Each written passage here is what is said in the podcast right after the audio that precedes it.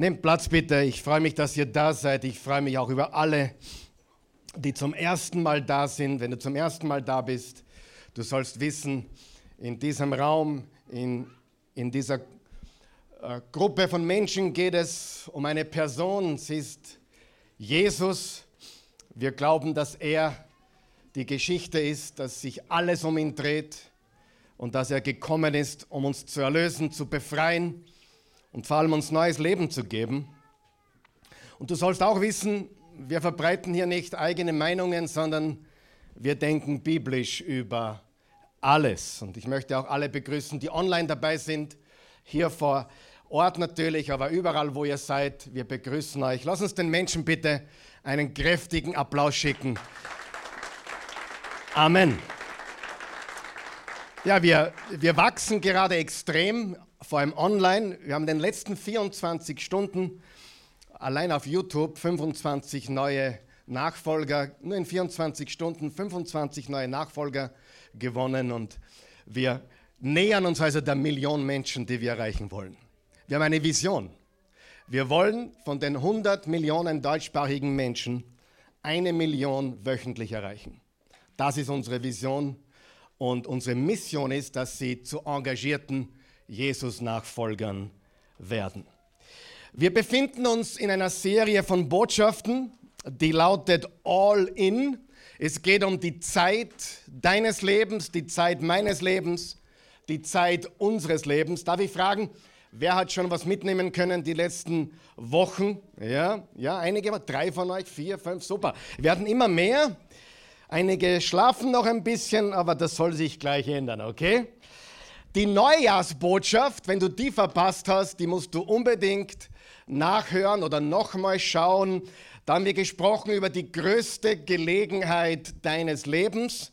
Und diese Neujahrsbotschaft war eigentlich das Fundament oder der Prolog oder das Vorwort für diese Serie. Die größte Gelegenheit deines Lebens ist nicht äh, irgendjemanden zu heiraten oder ein neues Geschäft oder irgendwelche positiven Aussichten. Die größte Gelegenheit deines und meines Lebens ist der heutige Tag, ist die nächste Stunde, ist die nächste Minute.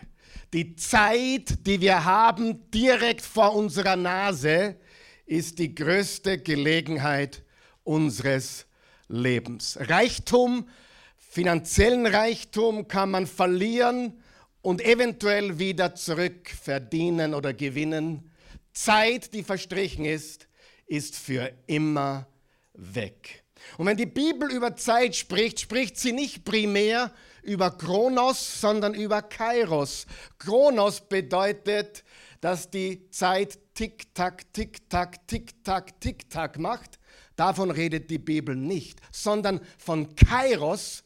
Und das bedeutet, ein Fenster der Gelegenheit. Sagen wir das gemeinsam, ein Fenster der Gelegenheit. Gewisse Dinge kommen nur einmal und dann nie wieder. Dein kleines Kind ist einmal drei und nie wieder. Einmal 13 und nie wieder.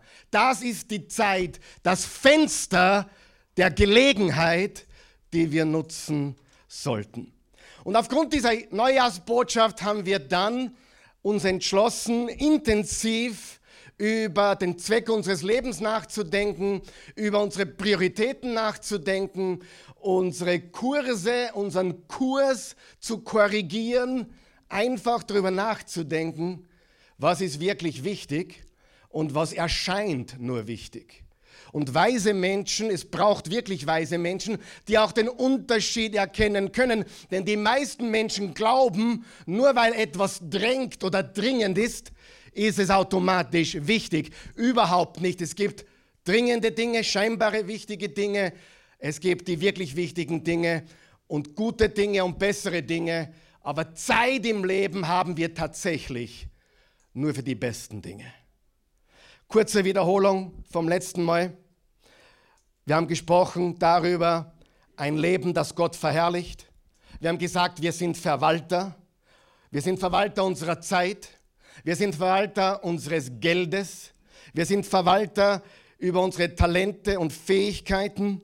Wir sind Verwalter über unser ganzes Leben. Und ich möchte etwas Ermutigendes sagen für die, die etwas ganz Schlimmes gerade durchmachen oder durchgemacht haben. Einige hier haben wirklich harte Zeiten, tough times. Und ich möchte dir sagen, deine Erfahrungen machen dich besser oder bitter. Und du bist auch ein Verwalter deiner Erfahrungen. Weißt du, dass du das, was in deinem Leben passiert ist, verwalten darfst? Du darfst verwalten, wenn du eine Scheidung hattest. Du darfst verwalten, wenn du ein Kind verloren hast. Du darfst verwalten, wenn etwas schiefgelaufen ist. Du darfst verwalten, wenn du enttäuscht wurdest. Alles ist uns gegeben, damit wir das Beste daraus machen. Amen. Und das ist Verwalterschaft, darüber reden wir heute intensiv. Mein Thema heute ist Verwalterschaft. Wir sind Treuhänder Gottes. Nichts gehört mir, nichts gehört dir, nichts gehört uns. Alles ist uns gegeben. Alles haben wir bekommen, um es zu verwalten. Und meine Hauptaufgabe in diesem Leben und deine ebenso ist, Gott zu verherrlichen mit dem, was er mir in die Hand gegeben hat, mit dem, was er mir zur Verfügung gestellt hat, sei es Geld, sei es Zeit, was wir alle haben, und sei es Gaben und Talente und Fähigkeiten oder Erfahrung oder dergleichen. Wie verherrlichen wir Gott? Drei Dinge haben wir gesagt, die wir tagtäglich vor unseren Augäpfeln haben müssen. Erstens die Kürze des Lebens. Liebe Freunde, das, mit dem kannst nicht mit einem 18-Jährigen drüber reden. Der wird dich anschauen wie eine Kuh einen neuen Stall. Ja? Aber wenn du jenseits von 40 bist, oder sagen wir jenseits von 50, dann kommst du drauf, es gibt eine ganz große Überraschung im Leben. Die Zeit läuft immer schneller. Und das Leben ist kurz. Das Leben ist sehr kurz. Timpul este skurt, würden die Rumänen sagen. Aber ich bin heute nicht unter Rumänen, aber unter hoffentlich auch vielen Rumänen und vielen anderen, wo immer ihr seid, herzlich willkommen. Die Kürze des Lebens. Und ganz ehrlich, eines der kürzesten Dinge auf dieser Welt ist unser Leben. Und, und ich möchte dir einfach mitgeben, dass du verstehst, das ist eine große Überraschung. Für mich zumindest eine größte Überraschung ist die Kürze des Lebens. Zweitens, immer vor den Augen die Gewissheit des Todes. Nicht nur die Gewissheit des Todes, sondern auch eventuell die Plötzlichkeit des Todes. Einer meiner ganz großen Vorbilder, Dr. Mike Heiser, ein Theologe, wird wahrscheinlich den Februar nicht mehr überleben. Er wird, wurde nach Hause geschickt äh, um zu sterben. Und er hat heute früh einen Post gemacht oder gestern Abend, dass er glücklich sterben wird. Er hat sein Leben Jesus gewidmet. Glücklich sterben. Und er hat jetzt zwei, drei Wochen Zeit mit seiner Familie, mit seinen Liebsten und das Wichtigste weiterzugeben. Und dieser Mann hat viel investiert in mein Leben, viele der Contents, viele der Dinge, die ich, zum Beispiel das ganze Supernatural-Seminar, was wir gehalten haben vor drei Jahren, habe ich von ihm gelernt. Er wird den Februar nicht mehr überleben. Und er ist so voller Freude und so voller guter Dinge und so voller Dankbarkeit, dass er glücklich sterben darf. Liebe Freunde, lebe dein Leben mit der letzten Stunde vor Augen. Du wärst ein Narr, du wärst ein Tor, das nicht zu tun. Die meisten Menschen leben, als gäbe es kein Morgen. Sie feiern Dinge, die gar nicht zu feiern sind. Oh, wir feiern das wahre Leben, Amen. Und wir kosten die Zeit aus, wir nutzen die Zeit. Denn die Zeit ist kurz, der Tod ist gewiss und manchmal auch plötzlich. Und die Länge der Ewigkeit. Die Länge der Ewigkeit. Die Kürze des Lebens die Gewissheit des Todes und die Länge der Ewigkeit.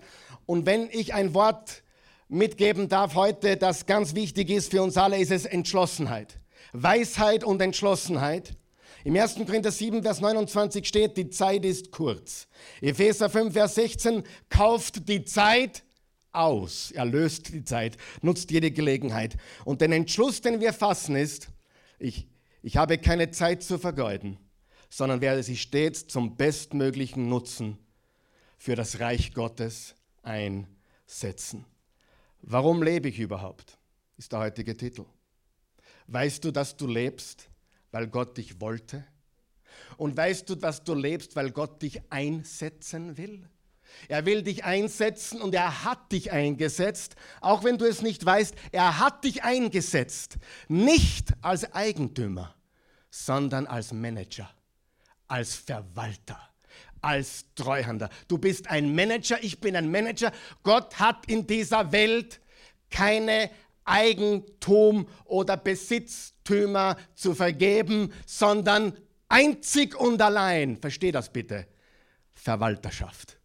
Er gibt uns Dinge, auch die Kinder, sie sind uns gegeben, sie sind uns geliehen für eine gewisse Zeit, mit denen wir uns investieren dürfen und in die wir investieren dürfen. Das wollte ich sagen. Warum leben wir überhaupt? Und ich habe, so wie ich es immer tue, alle möglichen Dinge mir angeschaut. Ich schaue mir alles an. Bevor ich predige, bete ich. Dann schaue ich mir äh, das Leben an von der körperlichen Seite, von der seelischen Seite, von der geistlichen Seite und auch von der Google-Seite. Aber da habe ich keine großen Erwartungen bei Google. Aber ich habe eingegeben in Google, übrigens, den Google-Baum gab es im Garten von Eden. Der Baum der Erkenntnis von Gut und Böse. Das war der Google-Baum. Und warum hat Gott gesagt, esst nicht vom Google-Baum? Weil Gott gesagt hat, ich will nicht, dass ihr euch selber Gedanken macht, ich will, dass ihr meine Offenbarung empfängt. Ganz wichtig. Ja, wir denken. Natürlich Gott hat unseren Kopf zum Denken gegeben. Aber unser Leben soll nicht beherrscht werden von den Gedanken, die wir selbst erfinden oder uns selbst ausdenken. Unser Leben wird gesteuert von Offenbarung. Und die Offenbarung ist viel wichtiger, als was irgendein sogenannter Experte sagt oder sonst irgendetwas, die am Google-Baum schon wieder mal geschnüffelt haben. Der Google-Baum führt dich zum Tod. Das Wort Gottes, die Offenbarung, führt dich zum Leben. Google gab schon ganz am Anfang. Das heißt nicht, dass alles, was auf dem Google-Baum war, schlecht war. Da konnte man alles an Erkenntnis finden. Aber Gott hat von Anfang an klar gemacht, nicht der Google-Baum, sondern das Wort des lebendigen Gottes. Sind wir noch wach? Das ist so wichtig. Wer kennt ein paar, die vom Google-Baum ständig essen und trinken? Ich liebe Google, ich lerne viel vom Google, aber man muss lernen zu filtern. Wer weiß, man muss lernen zu filtern. Man kann alles nutzen, aber was ist Weisheit? Weisheit ist die Fähigkeit zu unterscheiden. Weisheit bedeutet, ich kann unterscheiden, was richtig und wichtig ist und was nur so ausschaut. Das ist Weisheit. Und der Google-Baum hat mir gesagt, warum wir da sind. Wisst ihr das? Ganz oben, ich habe eingegeben, warum lebe ich überhaupt? Wirklich. Ich habe in Google eingegeben, warum lebe ich? Ich wollte wissen, warum ich lebe. Und be the best way to find out ist Google, oder? Google muss es doch wissen, warum ich lebe. Google sagt Folgendes. Bitte vergiss das gleich wieder. Weil deine Seele eine Aufgabe in dieser Welt hat. Und jetzt kommt's. Und deine Seele hat sich dafür entschieden, diese in diesem Leben zu lösen. Mit anderen Worten, deine Seele hat sich entschieden, eine Aufgabe hier zu erfüllen. Wisst ihr, wie verkehrt es ist?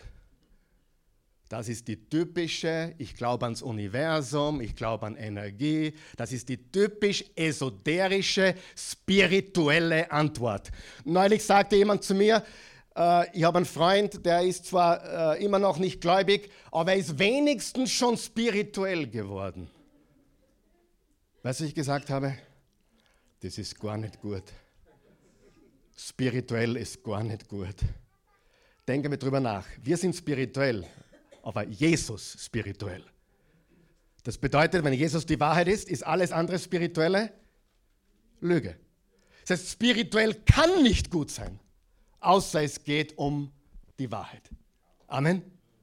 Drum Spiritualität ist etwas ganz Teuflisches in unserer Welt. Du findest es in fast allen Motivationsbüchern, fast aller Persönlichkeitsentwicklung. Sogar die Christen crossen over Pfui. Meine Seele hat sich nicht entschieden, eine Aufgabe zu lösen hier. Gott hat mich geschaffen. In seinem Bilde.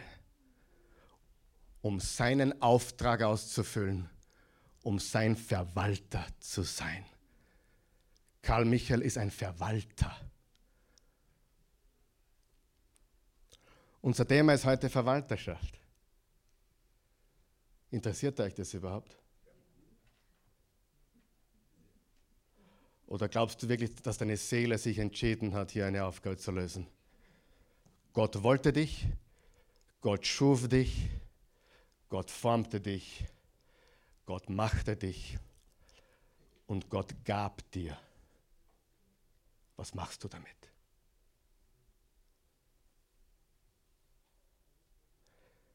Was ist Verwaltung? Was ist dieses Thema? Es ist die Verwaltung des Vermögens eines anderen. Lesen wir 1. Korinther 4, Vers 2. Von Verwaltern verlangt man vor allem. Was verlangt man von einem Verwalter? Vor allem, dass sie zuverlässig sind. Ist das das einzige notwendig? Zuverlässigkeit? Natürlich nicht. Aber es ist sicher ganz, ganz oben, oder? Also ganz ehrlich, wenn ich jemanden für mich arbeiten habe, der ein Gauner ist, dann hoffe ich, dass er dumm ist. Weil dann komme ich drauf. Das Schrecklichste wäre, dass man einen gescheiten Gauner für sich arbeiten hat. Weil der nimmt die vielleicht jahrelang aus. Wenn jemand für mich arbeitet, der stehlt, der hinterzieht, der dumme Dinge tut, dann hoffe ich, dass er saudeppert ist. Aber wenn er zuverlässig ist, dann möchte ich auch, dass er was im Kosten hat, oder nicht? Okay, wir brauchen beides, logisch. Aber Zuverlässigkeit, sag einmal Zuverlässigkeit. Was hat Jesus gesagt, was der gute Meister sagen wird? Tüchtig, du treuer und zuverlässiger Knecht, komm herein in die Freude deines Herrn. Die Verwaltung des Vermögens eines anderen. Von Verwaltern verlangt man vor allem, dass sie zuverlässig sind. Diesen Vers hatten wir letzte Woche. Folgenden hatten wir noch nicht. Wer sollte dir denn einen Vorrang einräumen? Mit anderen Worten sagt Paulus hier, was glaubst du eigentlich, warum du irgendwas Besseres bist? Weil du in Mödling wohnst? Ehrlich?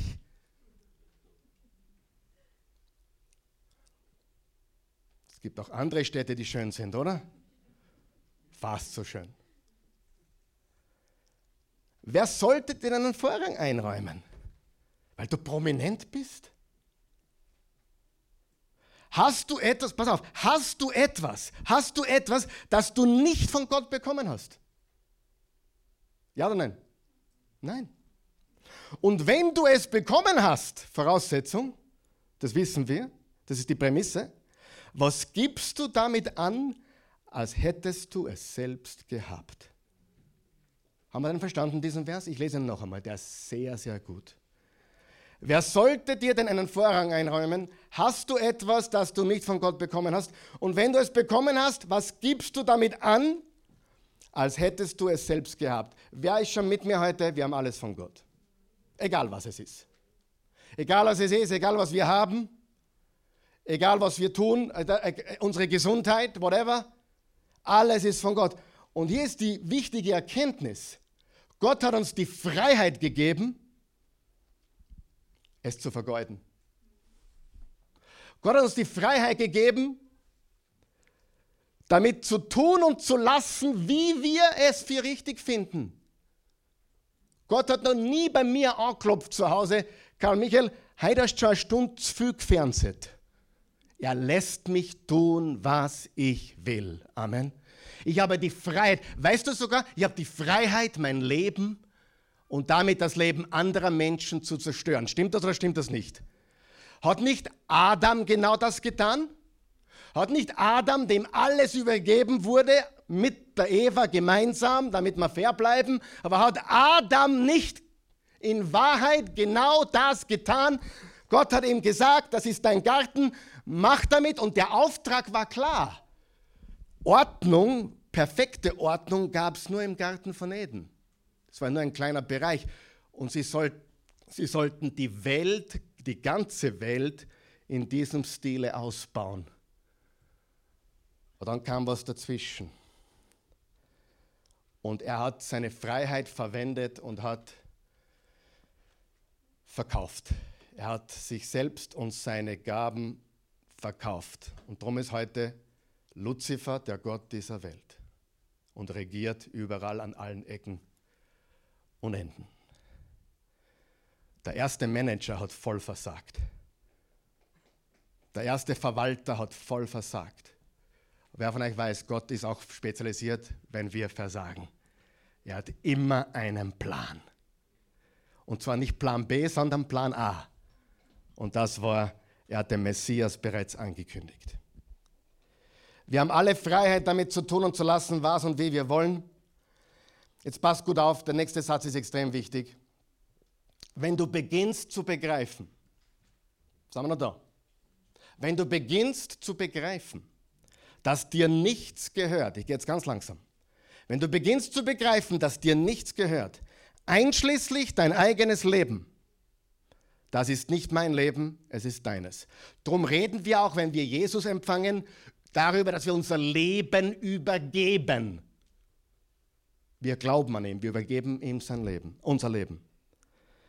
Wenn du beginnst zu begreifen, dass dir nichts gehört, einschließlich dein eigenes Leben, weil es dir jederzeit genommen werden kann, weil du nackt in die Welt bist und ohne nichts wieder rausgehst.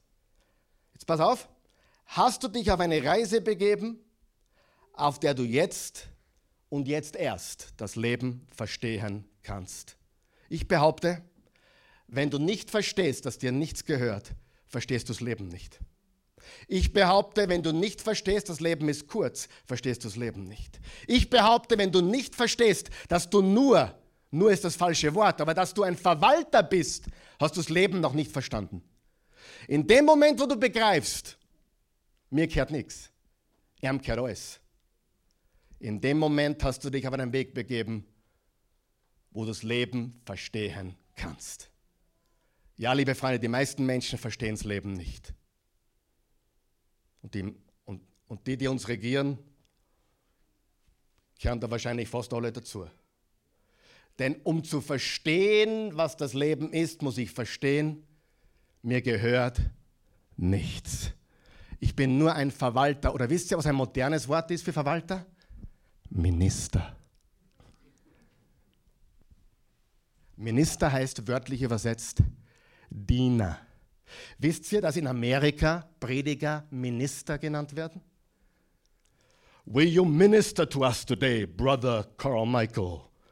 Wirst du uns heute dienen mit dem Wort? So wird man dort vorgestellt. Der Minister ist da, der Pastor, der Prediger, der Minister, der Diener. Was wäre, wenn jeder Minister in Europa wissen würde, nicht unsere Ideen, sondern seine Ideen? Nicht unsere Wege, sondern Gottes Wort.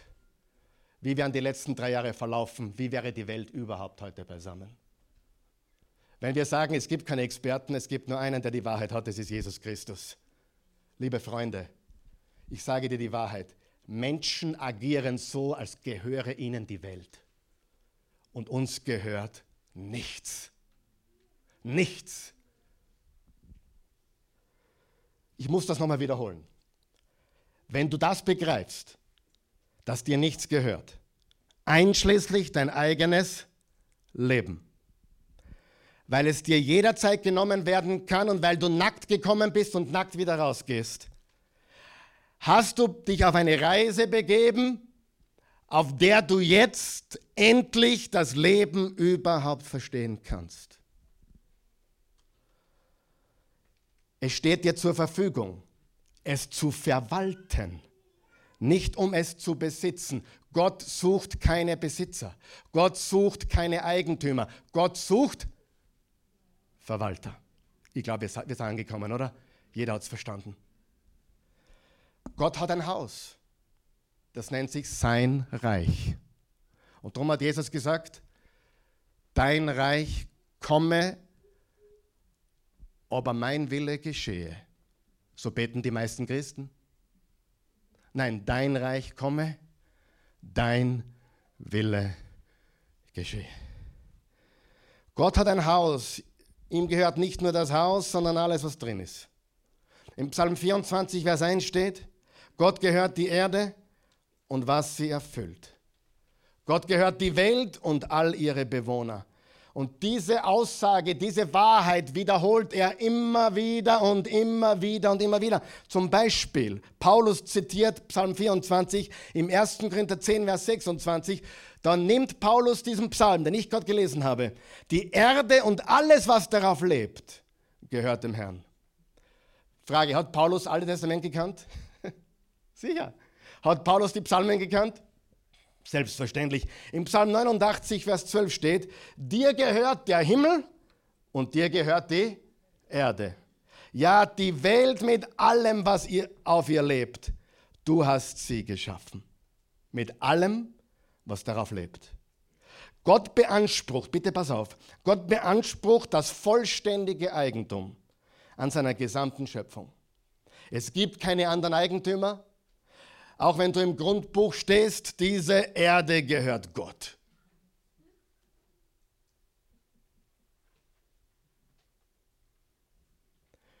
Wenn du das verstehst, kannst du das Leben verstehen. Die meisten Menschen verstehen das Leben nicht. Das sind meine Kinder. Wrong. Das ist mein Haus. Na, gehört der Bank. Na, Spaß. Gehört Gott.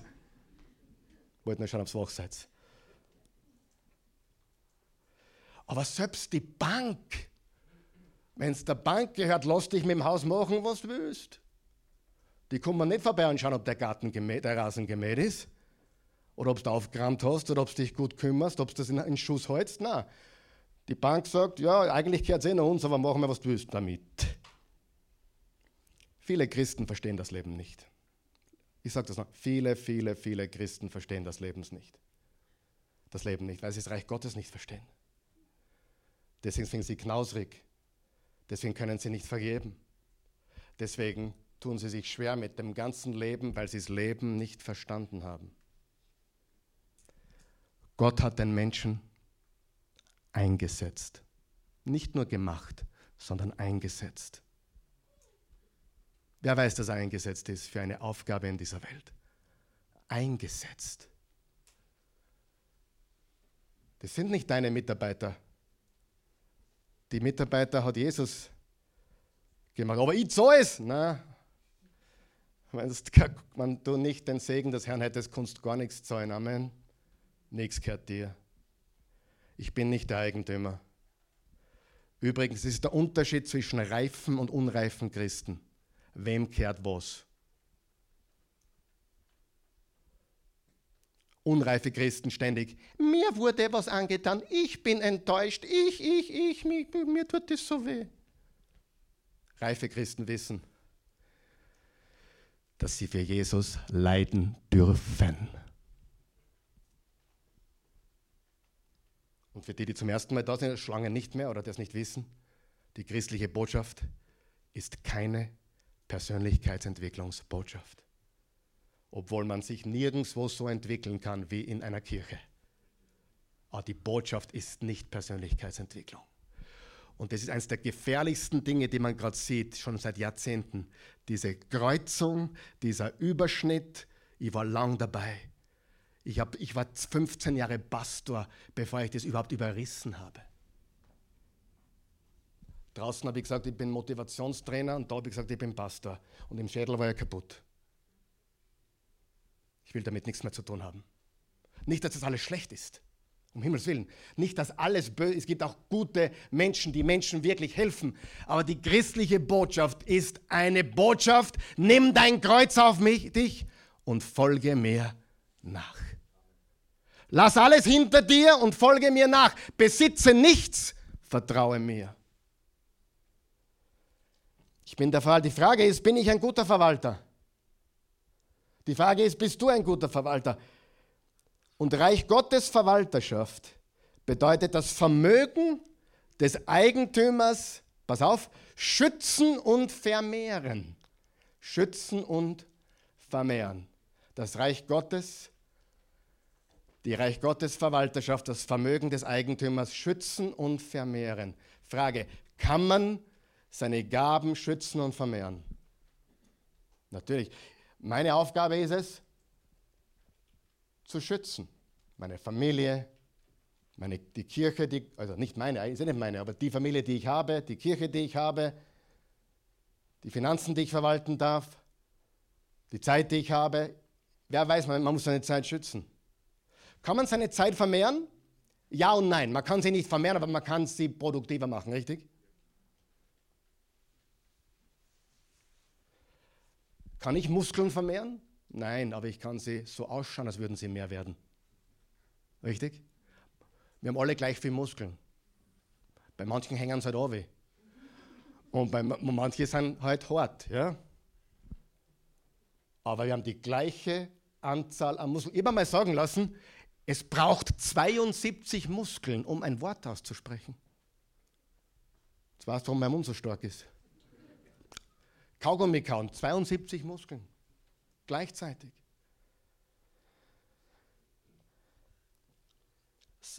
Viele Menschen missverstehen ihre Rolle. Sag einmal Rolle. Wir, wir verstehen unsere Rolle falsch. Wir sind nicht Eigentümer, wir sind Verwalter. Und das schlimmste Erlebnis, was jemand erleben kann, Gott wusste es, Gott hat einen Plan damit und glaube mir, wahrscheinlich hat Gott was Außergewöhnliches mit dir vor, sonst wärst du nicht da durchgegangen. Menschen, die nichts erlebt haben, sind zu wenig gut. Die kann man kaum gebrauchen. Aber Menschen, die das Leben, die Höhen, die Tiefen, die Berge, die Täler erlebt haben, die werden genießbar. Die werden genießbarer. Und jetzt wissen wir, was Matthäus 6, Vers 33 bedeutet. Euch soll es zuerst um Gottes Reich und Gottes Gerechtigkeit gehen, dann wird es alles Übrige dazugeben. Oder trachtet zuerst nach dem Reich Gottes. Denke mal drüber nach. Alles, was du verwendest den ganzen Tag, wurde geschaffen. Alles. Ich kann nichts nehmen oder bekommen, was nicht Gott gemacht hat. Nichts. Er hat alles gemacht. Und ganz wichtig, Fleiß, Fleiß und Weisheit mit Ressourcen, das ist Verwalterschaft. Übrigens, ich habe jetzt die Zeit nicht dazu, ich wollte darüber reden, aber mir geht die Zeit aus die beste Verwalterschaftsgeschichte in der ganzen Bibel, die ich kenne. Ich kenne alle, aber die mir gerade einfällt. Die beste Verwalterschaftsgeschichte in der Bibel, wahrscheinlich würde damit mit mir fast jeder andere Theologe übereinstimmen, ist die Geschichte von Josef, Genesis 37 bis 50. Die Geschichte von dem jungen Josef, der mit 17 von seinen Brüdern verkauft wurde und als Sklave Potiphas dann 13 Jahre im Häfen gewesen ist, im Gefängnis gewesen ist, im Kerker war, herauskam, weil er treu war, mitten im Leid war er treu, er wurde von Gott eingesetzt, sogar mir eingesetzt. Und durch diese Treue und Zuverlässigkeit und die Hingabe Josefs wurde die damalige Welt gerettet vor einer riesigen Ausrottung von Hunger. Spannend ist auch, dazu wird es auch keine Zeit, aber lies einmal Genesis 37 bis 50, Josef, genial. Spannend ist auch, wenn man Jesus beobachtet, er hat ja zweimal Brote und Fische, Brote und Fische vermehrt, einmal 5000 Männer plus Frauen und einmal 4000 Männer plus Frauen. Und bei den 5000 steht, er nahm die zwei Fische und die fünf Brote und dankte Gott und alle wurden satt und dann steht etwas, was ich lange gebraucht habe zu verstehen. Und es blieben zwölf Körbe, es blieben zwölf Körbe übrig. Also mit anderen Worten, Gott ist ein Gott des Überflusses, aber sammelt sie ein, dass nichts verdirbt. Puh. Wenn ich jemanden kenne, der das lebt, ist es mein Schwiegerpapa. Einer der großzügigsten Menschen überhaupt. Der gibt seiner Kirche sehr viel aber gleichzeitig extrem weise. Wir lassen nichts verderben. Wir verwenden alles, also kein Verschwender. Zwölf Korbe eingesammelt bei den 5000, sieben, sieben Körbe bei den 4000. Jesus lernte eine Verwalterschaft-Lektion. Wir sind großzügig, es gibt immer mehr als genug, aber wir lassen nichts verschwenden. Amen. Was wollen wir hören, wenn wir Jesus sehen? Gut gemacht, du treuer und tüchtiger Knecht. Ich freue mich. Ich weiß nicht, ob ich dieses Jahr überleben werde. Und du weißt es auch nicht. Das klingt jetzt sehr, sehr nüchtern, was ich sage, aber nicht jeder in diesem Raum wird dieses Jahr überleben. Faktum. Die Zahlen sprechen dagegen. Aber was ist, wenn du dieses Jahr sterben würdest?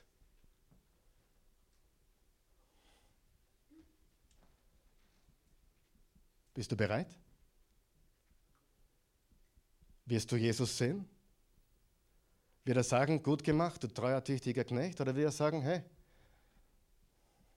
gerade noch, schlecht gemacht, du fauler Knecht? Lesen wir, das, lesen wir die Parabel, wo Jesus das gesagt hat, okay? Matthäus 25. Vers 14. Es ist wie bei einem Mann, der vorhatte, ins Ausland zu reisen. Er rief seine Diener zusammen und vertraute ihnen sein Vermögen an. Das Erste, was wichtig ist, er sagt wie. Es ist wie bei einem Mann. Das heißt, diese Geschichte ist keine wahre Begebenheit, sondern ein Gleichnis. Jesus hat diese Parabel erfunden. Er war ein Geschichtenerzähler. Habt ihr gewusst, dass die, der gute Samariter auch keine echte Geschichte ist? Er hat nur eine Geschichte erzählt, um Wahrheit zu verkündigen. Dieser Mann hatte Diener und vertraute ihnen sein Vermögen an. So wie es ihren Fähigkeiten entsprach. Einen gab er fünf Talente. Übrigens ein Talent war ein Geld, eine Geldsumme, wofür ein normaler Tagelöhner 20 Jahre arbeiten hätte müssen. Also 100 Jahre Arbeit für ein Talent. Bei einer Lebenserwartung damals von 55. Also die hätten ihr ganzes Arbeitsleben für ein Talent arbeiten müssen. Da geht es um richtig viel Kohle. Einen gab er fünf Talente, einem anderen zwei und noch einem eins, dann reiste er ab.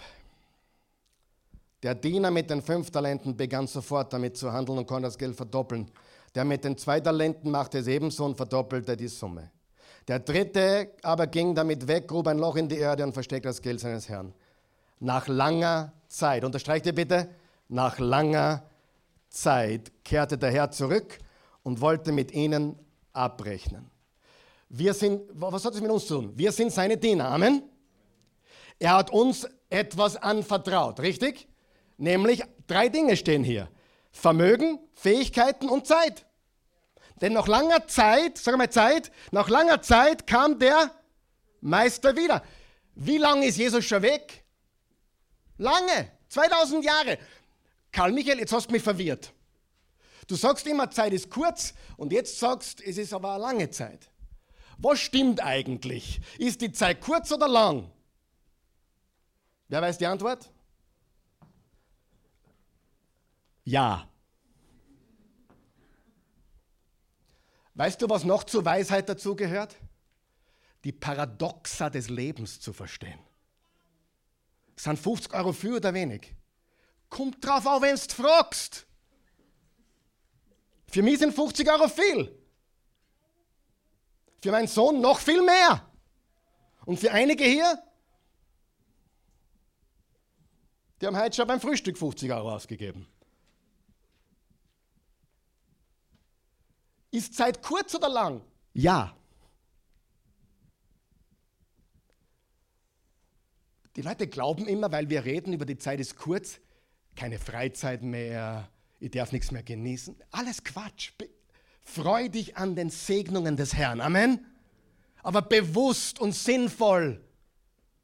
Und die Wahrheit ist, Für manche Dinge braucht man Geduld. Und Geduld kann man nur haben, wenn man noch Zeit hat, oder? Also beides stimmt. Man muss nur wissen, pass auf, was wann dran ist. Es gibt Zeit zum Schnellhandeln und es gibt Zeit zum geduldig sein. Richtig? Und ist das Leben lang? Wie 13 war, waren meine Eltern nicht einmal 40. Und mir haben die Mädels schon gefallen mit 13. Und ich habe mich immer gefragt, ob da noch was geht bei meinen Eltern. Die sind ja schon alt. Ende 30, Anfang 40. Ist man mit 40 alt? Ja, kommt drauf an, wem du fragst. Wenn du mich fragst, 40 ist jung. Frag einen Fünfjährigen, oh, boah, du bist aber alt. Schau deinen Bart an, du bist alt. Ist alles relativ, alles kontextuell zu sehen, richtig? Haben wir noch viel Zeit oder haben wir gar keine Zeit mehr? Ja. Eine Stunde noch zu leben ist eine lange Zeit, um dein Leben noch in Ordnung zu bringen. Und gleichzeitig zehn Jahre vergehen so schnell, dass du das gar nicht merkst. Weißt du, dass du in einer Stunde deines Lebens, wenn Gott dir die Gelegenheit gibt, am Todesbett, am Sterbebett noch eine Stunde zu haben, du kannst da tatsächlich reinen Tisch machen. Aber das Problem ist, wir wissen nicht, ob wir die Chance haben. Aber Jesus sagt, der Meister kommt nach langer Zeit. Kommt Jesus wieder? Yes. Zuerst kam der mit den fünf Talenten. Er brachte die anderen fünf Talente mit und sagte, Herr, fünf Talente hast du mir gegeben. Hier sind weitere fünf, die ich dazu gewonnen habe. Hervorragend, sagte sein Herr, du bist ein guter und treuer Mann. Du hast das wenige zuverlässig verwaltet. Ich will dir viel anvertrauen. Komm rein in die zu meinem Freudenfest. Dann kam der, dem die zwei Talente anvertraut worden waren. Er brachte die anderen zwei Talente mit und sagte, Herr, zwei Talente hast du mir gegeben. Hier sind weitere zwei, die ich dazu gewonnen habe. Hervorragend, sagte sein Herr, du bist ein guter und treuer Mann, du hast das wenige zuverlässig verwaltet, ich will dir viel anvertrauen, komm herein zu einem Freudenfest. Beide haben gleich gut gehandelt. Du sagst, nur der eine hat aber fünf gemacht, der andere nur zwei. Aber die Ausgangsposition war eine andere. Drum beeindrucken Gott Summen nicht. Es beeindruckt ihm mehr, wie viel überbleibt. Also Prozent. Gott rechnet in Prozent. Lies die Bibel. Er redet von 10 Prozent zum Beispiel. Er redet von, die, die Bibel ist voll von Zahlen und, und, und, und Prozentsätzen. Wenn mein, mein kleiner Bub von den 10 Euro, was er kriegt, einen Euro gibt oder zwei, ist das viel, oder? Wenn du von deine 150 Cent gibst, pfui, ist nichts. Es kommt immer darauf an, wer du bist, was du hast. Der eine hat verdoppelt, der andere hat verdoppelt. Schließlich kam der, dem das eine Talent anvertraut worden war. Herr, sagte er, ich wusste, dass du ein strenger Mann bist. Du forderst Gewinn, wo du nichts angelegt hast und erntest, wo du nicht gesät hast. Da hatte ich Angst. Haben Menschen Angst? und vergrob dein Talent in der Erde. Hier hast du das deine zurück. Du böser und fauler Mensch, sagte sein Herr darauf. Du wusstest, als dass ich Gewinn fordere, wo ich nichts angelegt und ernte, wo ich nichts gesehen habe. Das ist nüchtern. Wenn wir unsere Talente, Fähigkeiten, unsere Zeit vergeuden, dann nennt der Meister das faul und böse. Faul und böse. Warum hast du mein Geld denn nicht auf die Bank gebracht? Dann hätte ich es wenigstens mit Zinsen zurückbekommen. Nehmt ihm das Talent weg und gebt es dem, der die fünf Talente erworben hat. Das ist ein Beweis, dass Jesus kein Sozialist war. Und schon gar kein Kommunist. Ich komme dazu noch zu sprechen. Aber seid ihr wach. Die Bibel ist kein Handbuch für Sozialismus. Die Bibel ist kein Handbuch für Kommunismus. Die Bibel ist ein Handbuch, jetzt schnall dich an, für Verwalterschaft. Ich nenne es Reich Gottes Verwalterschaft. Haben die Jünger Jesus und Jesus das Geld gut verwaltet? Sie hatten so viel, dass sie den Armen geben konnten. Aber Armen geben hat nichts mit Sozialismus zu tun. Warum? Sozialismus funktioniert nicht, denn es kreiert eine Es steht mir zu Mentalität. Mir steht alles zu. Der Staat muss mich versorgen. Ich habe gute Nachrichten für dich. Der Staat ist nicht dein Versorger, Gott ist dein Versorger. Und alles, was ich jetzt gesagt habe, hat nichts mit einer Partei zu tun. Denn alle versprechen es uns was, oder? Die Blauen, die Grünen, die Schwarzen, die Pinken, die Roten, alle versprechen sie doch, wir werden euch versorgen. Aber der Sozialismus kommt vom Marxismus. Und der wurzelt bei Dämonen. Studier's. Und der schleicht sich natürlich ein, in manchen Parteien mehr, wie manchen weniger, natürlich. Aber Jesus hat nicht die unterstützt, die faul Netflix geschaut haben. Jesus hat gesagt, wir sind alle Verwalter und wir bauen das Reich Gottes. Ja?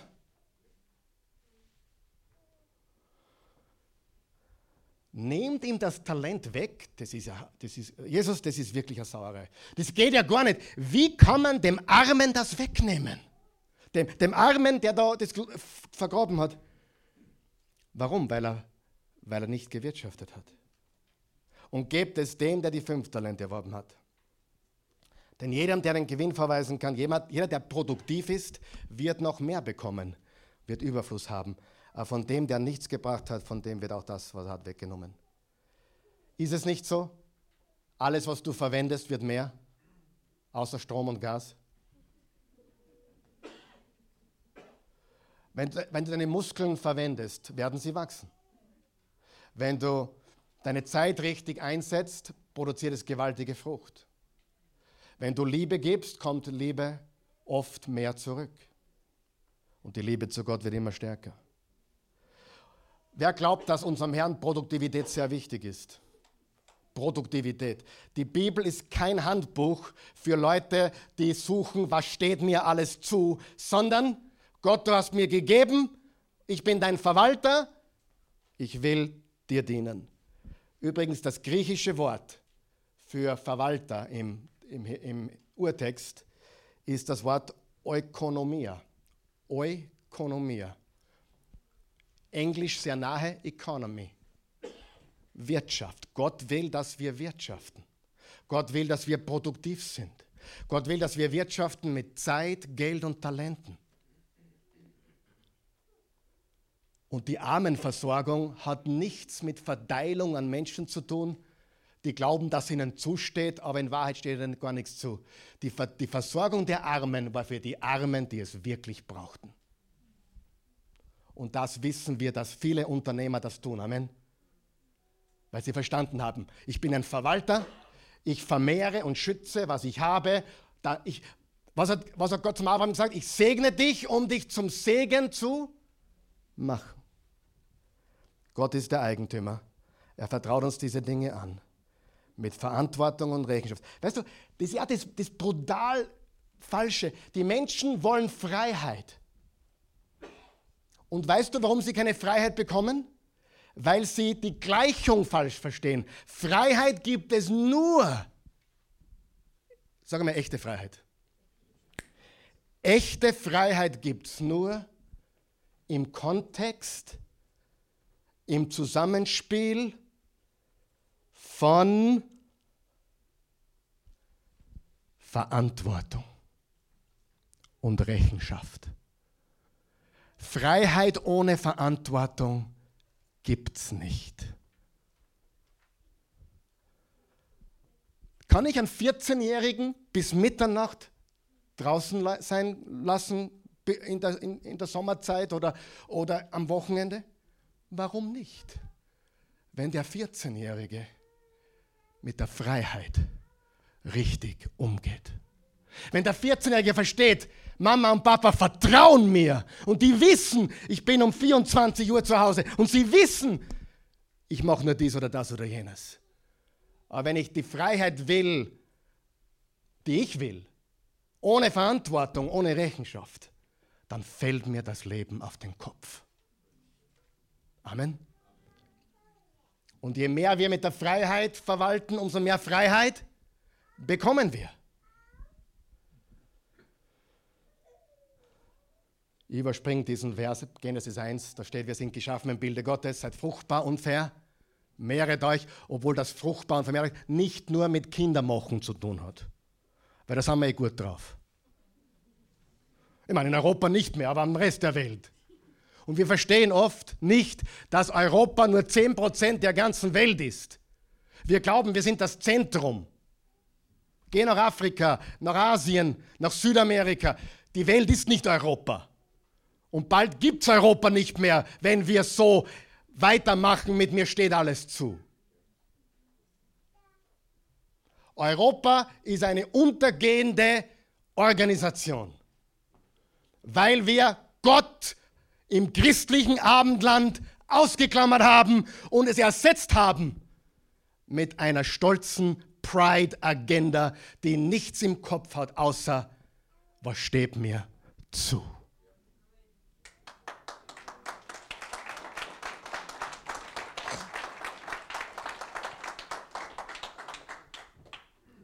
Wenn unsere Politiker diese Predigt oder diesen Text von Jesus auswendig lernen würden, würde es nächstes Jahr ganz anders ausschauen.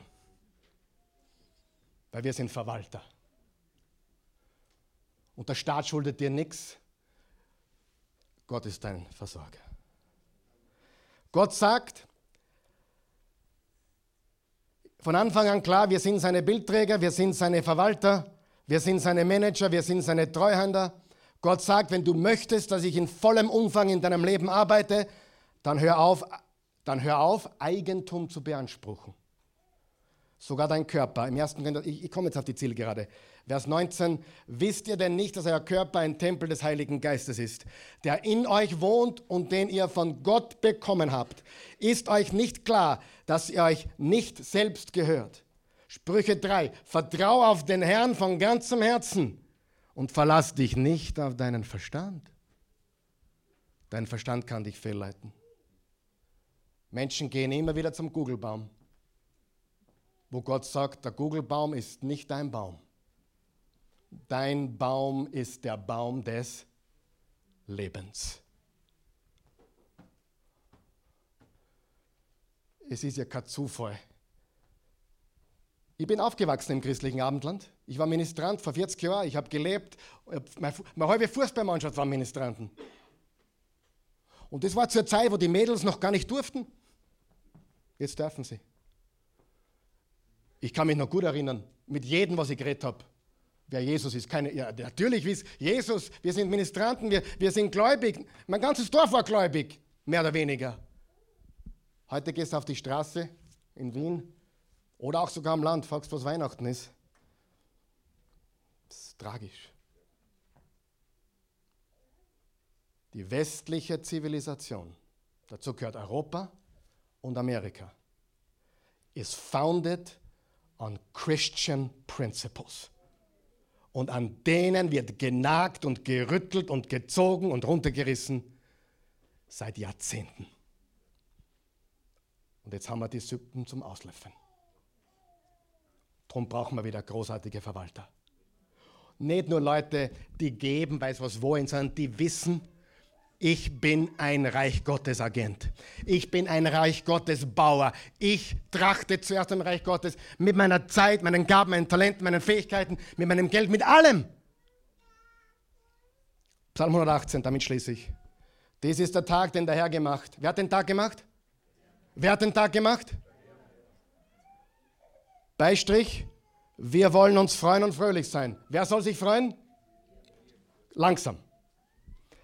Wer hat die Aufgabe, den Tag zu machen? Gott, der Herr. Wer hat die Aufgabe, sich zu freuen am Tag? Wir. Was ist Gottes Aufgabe? Zu schaffen. Was ist unsere Aufgabe? Zu verwalten. Langsam. Schöpfer, Verwalter. Eigentümer, Verwalter. Mir kehrt nichts. Er gibt, ich verwalte. Das, das betrifft jeden Tag, das betrifft das ganze Leben und alles, was damit zusammenhängt. Bist du bereit? Was würde passieren? Was würde passieren, wenn du, wenn wir alle voll und ganz erkennen, mir gehört nichts, ihm gehört alles. Ich bin der Verwalter. Ich muss Rechenschaft ablegen. Er gibt mir Freiheit. Ich bin verantwortlich dafür, muss Rechenschaft dafür ablegen. Was wäre, wenn? Wie viele Leute könnten wir für Jesus erreichen? Wenn wir endlich verstehen, das ist nicht deine Gemeinde, ist auch nicht meine Gemeinde, das ist seine Gemeinde.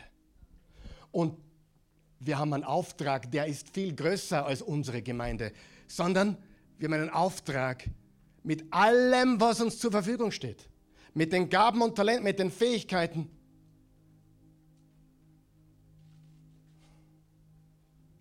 Reich Gottes zu bauen.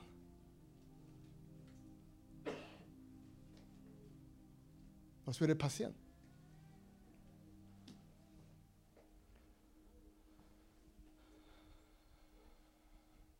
Stehen wir auf.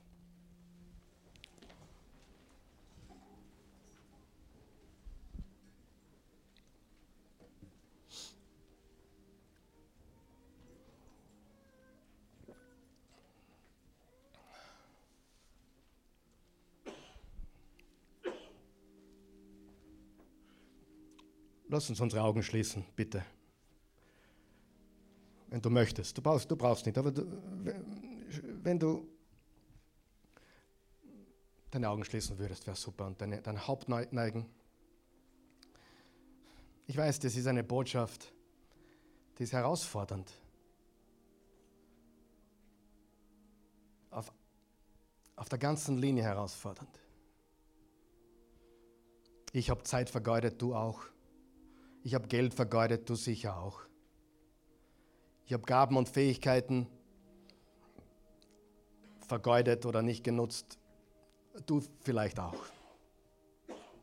Ganz wenige, wenn überhaupt, sind heute hier, ohne dass sie irgendwas bedauern oder bereuen. Jeder hat Dinge, wo er Reue oder Bedauern spürt. Das hätte ich anders machen können, besser machen sollen, anders lösen sollen.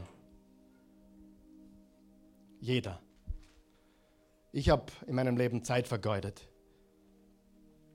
Geld vergeudet, Gelegenheiten vergeudet. Fenster, an mir vorüber, Fenster der Gelegenheit an mir vorübergehen lassen.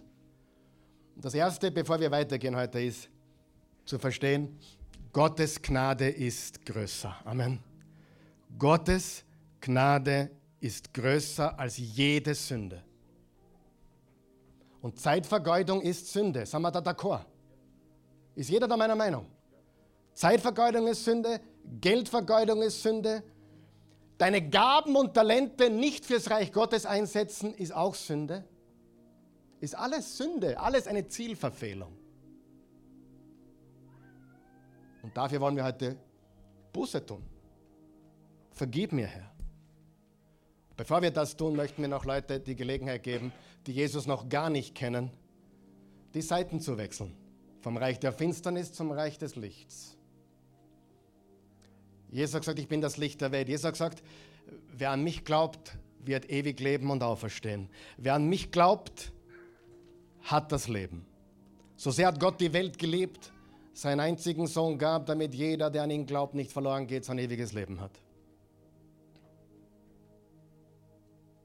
Paulus hat es auch gesagt, Römer 10, wenn du mit dem Mund bekennst, Jesus ist Herr, mit dem Herzen an seine Auferstehung glaubst, bist du gerettet. Willst du das? Dann helfen wir diesen Leuten jetzt, damit sie uns auch zu Hause hören. Es sind einige zu Hause, die das heute beten werden zum ersten Mal. Vielleicht auch hier. Mach Jesus zum Herrn und Erlöser deines Lebens. Sag, guter Gott, ich komme, wie ich bin, zu dir, dem Allmächtigen, dem Schöpfer von Himmel und Erde. Ich bin ein Sünder Du hast Jesus gesandt, um mich von meinen Sünden zu retten. Ich empfange jetzt die Rettung von meinen Sünden, Vergebung für alles, was ich getan habe und auch noch tun werde. Vergib mir, reinige mich, wasch mich weiß wie Schnee. Jesus, ich glaube, dass du meine Schuld getilgt hast, dass du begraben wurdest, dass du gesagt hast, es ist vollbracht, dass du am dritten Tage auferstanden bist, dass du lebst. Ich glaube das. Ich glaube jetzt mit all meiner Kraft, so gut ich kann, an den Auferstandenen, den Lebenden, den einzigen, wahren, gesalbten Christus, den Messias, den Retter der Welt. Niemand ist wie du. Komm in mein Leben. Amen. Jetzt bist du gerettet. Durch ewiges Leben. Aber Jetzt könntest du theoretisch dein Leben immer noch vergeuden. Darum beten wir jetzt weiter, okay? Alle Gläubigen beten jetzt weiter. Jesus, ich weiß, ich gehöre dir. Ich bin ein Kind des lebendigen Gottes. Ich bin gerettet, erlöst. Der Himmel ist meine Heimat.